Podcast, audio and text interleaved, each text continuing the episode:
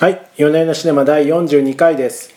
このポッドキャストは映画好きの夫婦が週末に見た映画について語り合う番組です今日のテーマはカメラを止めるなですとある自主映画の撮影隊が廃墟でゾンビ映画を撮影していたリアリティを求める監督のこだわりに付き合わされ俳優と撮影隊は疲労も限界そんな中彼らに突如本物のゾンビが襲いかかるのだが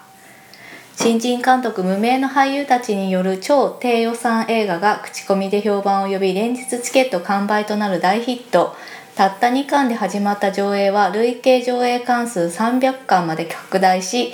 興行収入は30億円を突破2018年日本映画最大のサプライズヒットとなりましたうんこれどこまでネタバレして喋りますかね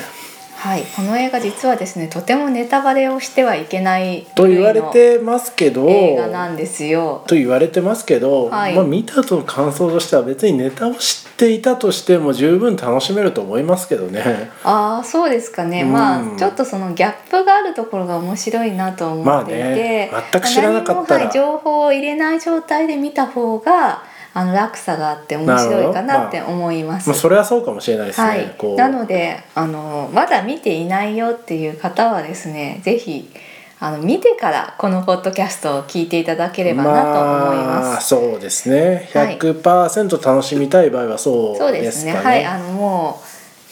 うなんて言うんでしょうオンライン配信っていうのそうですねはい各種オンラインで楽しめると思いま配すか信もら始まっておりますし、まあとはいえ DVD レンタルも始まっておりますのでとはいえこのお話をこのポッドキャスト聞いたとしても、うんまあなんか9割ぐらいは楽しめると思いますけど ねいやあそう本当本当本もうまあでも宣伝側の意向としては見た見せたくないってことだから見せない方がいいんじゃないの当う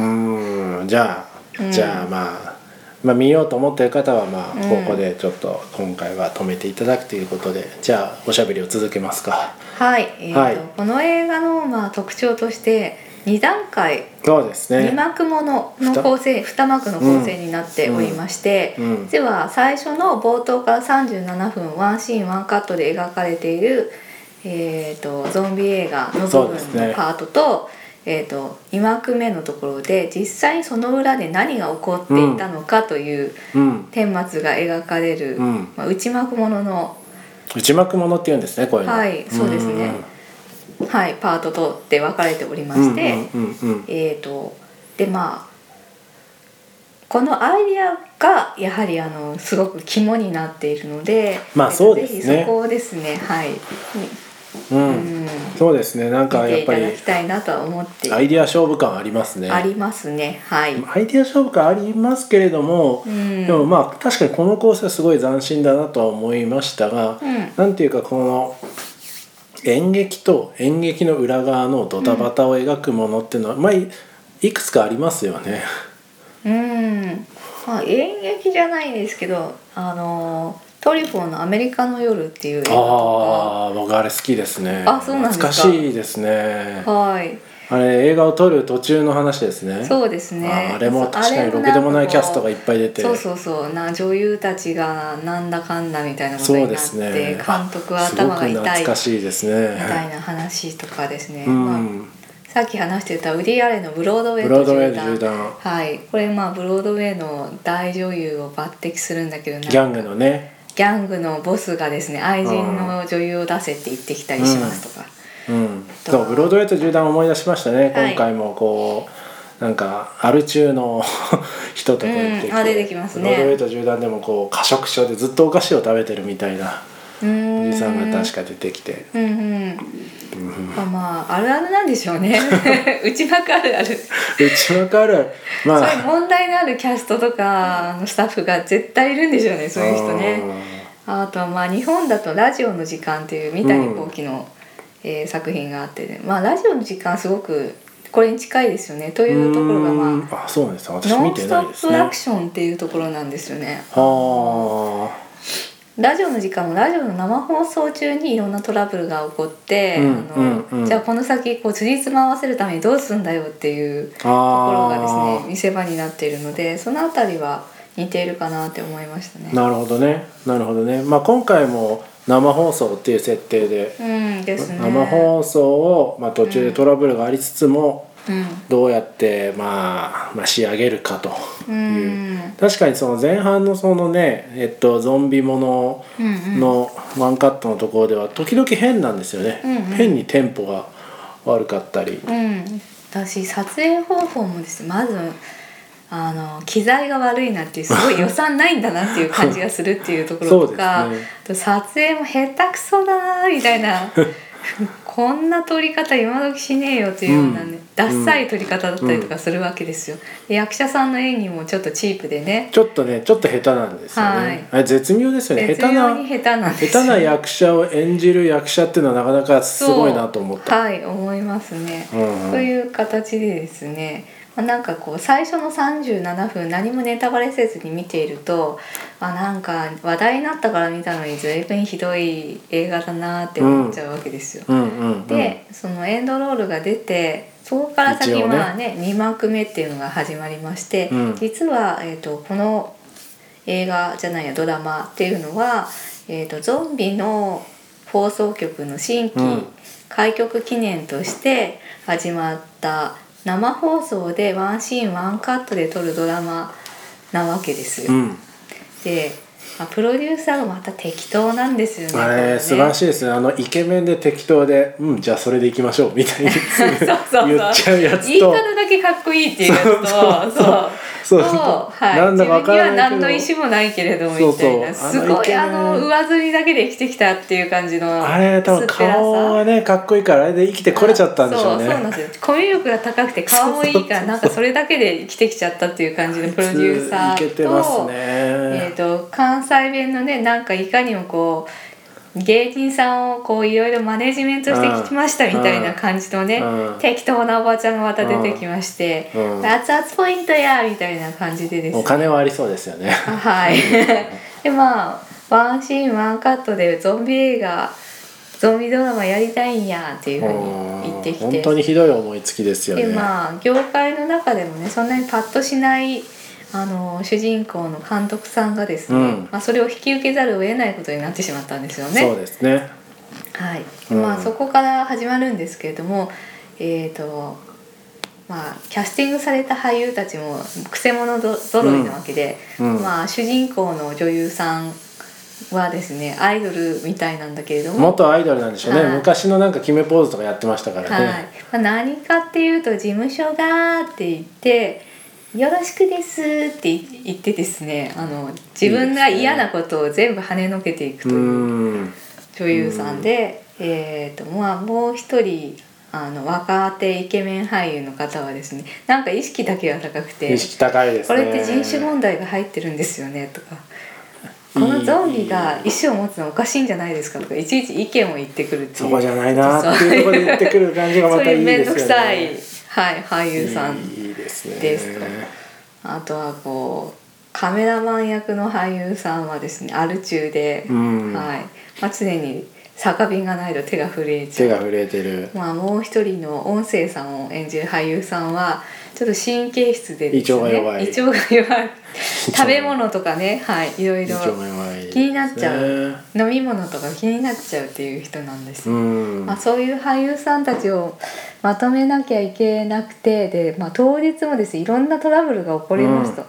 でとはいええー、ともう放送は始まっている、うんだからカメラは止められないその中でじゃあどうやってこれをあのとりあえずうんエンドロールまでつなげるのか、うんというお話になっております。うんなのでこの内幕が分かるとですね最初の1幕目もハラハラしながら見れるので、うんそういうことだったのかっていうのが分かった後でもう一回見るとすご二く回目面白いんです二よ、ね。回目面白い。はい、二回目見るとね面白いと思2います。回目非常に楽しいですね細かいところであそういえば1回目見た時気になっててあそれがあれであここやそうなんだなっていうよううんなとかね。 答え合わせみたいな楽しみがありますねね、そうですね。お腹が痛くてちょっとっていうふうに言うと、うんちょっとってなんだよみたいな ところとかありましたよね。あととかねあれですよねあのズームインするところとあかあーとかねところことうかカメラがなんかバタッどうやら倒れちゃったんだけど、うんその後えー、とまた走り出したら急にズームインしだすみたいそうでなとすねころがねああれがまあそうですね。はい、そのなんで2回目見るとねその最初の1幕目もとっても面白いなってうん、うん、思いましたね。そうですね。ううんーんいやでも僕思ったのはやっぱりこの主演のあの俳優の顔がいいですよね監督のあ絶妙にそうそうこう目のあたりはすごい優しいんだけど全体としてはなんていうかこうなやさぐれひげひげとかね歯並びがちょっと悪いあ、うんうとん、か、運がなさそう運っていうがかな運月がなさそうな感じじゃのないとのこか意志が弱いのかまあなん意なのか、志が弱いはそうかもねうん流されて生きてきた結果自分のこう望むものを手に入れなかっそうたそうそう男の哀愁みたいなのそうがそうそうそう溢れてるんですよ溢れてるでがしかしこう、うん情熱が時々ほとばしるみたいなそう前情半の熱がねちょっと時々あるわけで、まあ監督役を急に急遽やらざるを得なくなってちょっと本音がだんだん出てくそるんうですそよう、ね。だから監督は劇中のそのゾンビ映画劇中の監督はすごいこうまあこだわりクリエイティブへのこだわりが強すぎて、うんうん強すぎては頭がおかしくなってるみたいな、うんそういう監督を振り切った監督を演じてるうちになんかねちょっと彼の中で変化が起きるみたいなとうんうんこあって非常にいい、そうでいすいねプロデューーサー普段は意見ができないプそうロデューサーに向かって「いやいや」っていうふううにん意見を言うっていうところが出てくるんですけれども、まあ、その最後がねあの娘との絆の再確認っていうそうですね娘の、はい、アイデアになっていて。うんそこがまたねなかなかよく練られてるなって思いましたよく練られてますよはい、うんで実はこの作品著作権騒動というのがありましてあらあらそうなんですか、はいこの作品の原案としても最初クレジットされていたらしいんですが2014年に解散した劇団ピースの公演「ゴースト・イン・ザ・ボックス」へーから着想を得てこの映画の企画が始まったそうなるでほどでまあそこの劇団の方がですねちゃんとあの許諾を取れていないのにっていうこなるほどとで、はいまあう、ん著作権騒動に発展しておりなるほますどと。まあちょっとまあほっときま私しょのう、方はまあちょっとそっちがどういう話だったのか分かっていないので何とも言えないんですけれども、うんうんうんうんうんまあアイデア勝負の話がゆえにですねこういったトラブルも出てくるのかなとそうねなんかいそのねワンカットのところの後ろの劇みたいなのっていうのはアイディアどこまでをアイディアとするかうで、んまあそこまでをはアイディアで全部一緒ですっていうとなんていうかね何でも一緒になっちゃうところもあると思うんですよ。まあ、なんかね映画なんてパクリそうなのんですねよ芸術になったりしそうなてんですよもうシェイクスピアに訴えられますよああそうまあそう かもしれない 最終的には最終的にはシェそイうクスピいアうにところ訴えになられるかもしれるないのでまあわかりますよそういうまああまりにも似てる場合にはまあそういうところで揉めるんでしょうけれどうんも、一つ一つの解釈ねもねカットシーンに関しては解釈演出みんなまあその前の世代のねこそううですそうですパイオニアたちが切り開いてきたそうですよ撮影手法をみんなパクリパクられしてうん今までやってきたわけで完全なオリジナルなんつものはないわけ完ですよ、全なオリジナルっていうのはなかなかね難しいとこですよね。うんうんあと内幕ものでさっき言い忘れたところとしては最近「バードマン」っていう映画あがああれは良かったですねはいあれは良かまあっバーたドマンも一つ内幕ものですよね。まあでも確かにバードマンもこうね売れなくなった俳優の内的な葛藤みたいなのが描かれてて、うんでも今回もそういえば内的な葛藤が葛藤するようなおじさんに見えないですけど、うん結構葛藤してますよね。うん葛藤してますよね、うんうんそうですよね。うん、この作品に人生をかけてるっていうほどではないんだけれども、うん、まあ、の娘にいいところを見せたいみたいな、お魂入っ父てさまんすとよ。してのはい魂入ってっちゃうっていうのがいいですよ。そうですね巻き込まれるよ。はい、巻き込まれた結果そうなってしまそううでってすいねうところがありましたそうね。ですね。自主的にこうゾンビ映画を撮ろうと思ったわけじゃないんですけど、ん巻き込まれた結果魂入っていくってうんいくのがいいですいいですよねね。いいいいいいですよ。個人的にあの斧が良かったですね。斧ねそうなんだ。こんなところにもこんなところに斧がすごいいい。そこ何度見てもツボですね。これね面白いし多分皆さん見ていただくとはい面白いはいハマるシーンっていうのが出てくると思うので、うんうんうんやっぱまあ2018年を振り返る振り返る上で、はい、代表的なね日本映画として、ぜひ見ていただきたいと思いますしかしでもこれ何でしたっけ制作費が300万、ぐらいっていうふうに言われてます本ね当かよっていうぐらい300のまで30億突破だったらもう本当にあの業界的にはねもう ROI がいいですね ROI がまあ すごいです高いっていうのもありますしいや結構日本映画ってね今自利品なんですよはあはあそれで絶対当たる企画を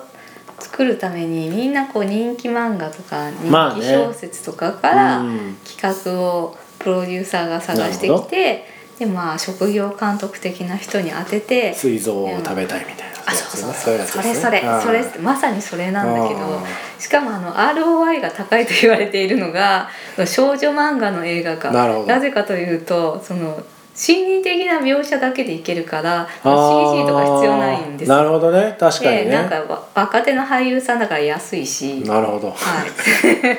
同志対効果ですね ROI あ そうそうなんですよなるねそういうのがやみくもに作られている状況なんですよ。 まあそれ全く違う角度が出てきてよかったですね、うん、そうそうですねなのでこういった本当にオリジナルのアイディアそうですね低予算で無名の俳優たちの作品が大ヒットしたっていうことで、まあ、業界の中でも大きなインパクトがあったんじゃないかなと思いますしいやーででもぜひこういった作品がどんどん出てきて日本映画を変えていってくれるとすごくいいですよね。うんすごいですよねこの,、うんこの AppleTV の「ベスト・オブ2018」とかにこうね、ブラックパンサー」とかに並んでますからねそうそう何桁違うんだっていう予ブラ算ックがパンサー大体200億ぐらいの制作費な んで。うんすさまじいすですよごねい何倍かっていう感じですけれども、まあ、アイデア次第でこうやってねそうです低ね予算の映画であってもちゃんとお客さんの心をつかむことができるんだっていうすごく証明になったんじゃないかなそうとですね思います。ななんかアイデアもいいですしちゃんとできてますよねちゃんとできてると思うすごく細かいとこまでうんうんううんん、そうすごい考えられてるなって考えられ思ているましたよね。手だれな感じがする手だれとまではい手かだれなといまだでいすかけないですどか、そうですうか、んうん、なんかアイデア一発ね突っ走ったっていう感じというかもっとなんか緻密な感じしましたけどねおーまあ緻密ってほどでもないかもしれない、うん言っってみていたうみこたといなでもないけどうんなんかこう若さと情熱を感じる映画でありました、うんうんうん私も実はですね大学の頃に自主映画をやっていたのであらなんかそ公の開し自ます主映画いやいや絶対嫌です 自主映画の現場とかをちょっと思い出してですねはあはあなんかやっぱりみこの人たちね基本的にはしごのかけてる場所っていうの間違えてるんですよ。はしごをかけてる場所が間違えてるとはというのはこの最初に流れるこの37分のゾンビ映画、はいはいゾンビドラマってもうひどい出来なわけですよ。いやなんかでその設定もね無理無だ理か無ら理そもそもこう作ろうとしていたものはひどいものなんですそよう。そうなんだけれど絶対無も理だよそれ30をゾね ンビ映い画やのそれ長回しとかまあそれはうーん長回しとかゾンビ映画がダメなわけじゃなくて、作ろうとしてるもののクオリティとしては大変低いものなんだけれども、うん低いなんかもうありきたりな設定だったりとかね、うんあの脚本本来の脚本のセリフとかも随分なんかこうチープだなうんみたいなそう感じのですねセリフなんですよ。うんなんだけれども、うん、とその、うん、はしごはかけ違えてるんだけれども、うんそれを一生懸命やる人たちの劇なわけで。そここがなんか哀愁があって面白いなっていうそうですねふうになんかわ思いからないけど最後すごい達成感で包まれてますもんね ますそうそうそういや達成感に私たちも包まれまし確たかもん見ててもなんだかわかんないけどみたいな感じになりますもん達成感に包む包まれてた最後までなんとかいけたっていう,、うんそうそうはい達成感ありますから確かに振り返ってみると大したものじゃないそうだからね、うんこのプロジェクトの方向性としては大きく間違えているんだがそこに至る人たちの努力高揚感とかね はいっていうところはすごく面白いなって思いました。なるほどねそうですねなんかなんか語る質がありますね最後うんうん、ね、ありますうんよかっね。たよかったよかったうまくやれてよかったみたいなうん、うんなるほどそうなんですねいやでもこの監督次回作ちょっと大変なんじゃないですかねこうい結う構ねプレッシャーはかかるかもしれないですね。こんなアイデア一発のもので、うねんえその次を狙おうと思うと結構うん結構スランプに陥るんじゃないかっていう人事ながら心配になりますね。そうですねまあでも今回の成功があるんで次回作はもうちょっと規模の大きい作品ができるかもしれまないでたすそよねれがまたプレッシャーになっちゃうんじゃないですか大丈夫ですかね。うんどうなんでしょどうねうなんでしょうね。はいはい。まあ、うぜひこうし監督さん1984年生まれだからまだ若いのでね、ん。うーんぜひ次回作もいいものを取ってきていただきたいなと思います。うん。そうですね。その他なんか言っておきたいこととかあります か？うーんないです。こない。の映画に関してね正直そんなにないんです ね。アイアイデア面白いねっていうまあ。いやーそうぐですらね。いしかアイデア私なくて面白いですもね世間のみんなが言ってるほど私ハマれなかったっていうところがあるんですよまあね。なんかこう評判が良すぎたのかもしれないですよ。うんこう何も評判を見ずに見るとう、んこれは広めなきゃって思うっていう気持ちはわかりますあけど、まあ確かにそのねあの援軍も何もないこの小さな作品をそう応援してあげたいっていうね気持ちはすごいわかります。うん、うん、なんかもうただ散々みんなが応援してるからちょっうんと、そこまでいいのかなって思ってみるとも期待値がね高すぎたんじゃないですか見る前うの。ん、まあなんかだから2幕目がもっとクオリティが高ければ良かったかなっていうのは思いますね。うん1幕目はそのずさんな現場が作ったそうですね。ひどいドラマっていう設定なんでそれはいいんですけど2幕目はもうちょっと改善の余地があるかもしれないねっていうなんという上から目線本当ですね。本当ですよ ま まさかそんなとおこ前が一か本でも取ってみろよって感じではあるんです よね。本当ですねまさかそんなとこから来るかなと、まあまあなんかどうどうですかまあ確かになんかこういろいろね突っ込みどころはあると思いうんますけれども、うんうんあると思いますしそのバードマンとかと比べるとっていうのはありますがまあ一旦置いておいまあ、バて、ードマンと比べちゃいけませんからそうで制すそう作です費何分の1なんだよっていう感じですからね。まあそのお金の問題だけじゃないところもあるとは思いますが、うんうんまあそれは置いといて審美眼審美眼の問題かなまあそういうのもあると思そう気になったのはね音楽がダサいうまあねはい、まあ音楽の使いどころ入れ方そうダサいねすいませんでしたすいませ んすいませんちょっと本当に偉そうにいろいろ言ってうんちょっとやっぱりなそこはうんはいまあ音楽は確かにまあね改善、いやいいうんん、ですたよだなんか日本映画にもこういういいんですよなんか無名だけどいい役者さんもいっぱいいるんだなっていうのを思いましたよね。もっとね応援していかないとねいけないんですよ我々はうん、本そ当、うそう、そうですようん、はい応援する気持ちはいっぱいあります応援すよ。る気持ちでいきましょうはい、はいじゃあ本日はこんなところですかねはい、ありがとうございました。ありがとうございました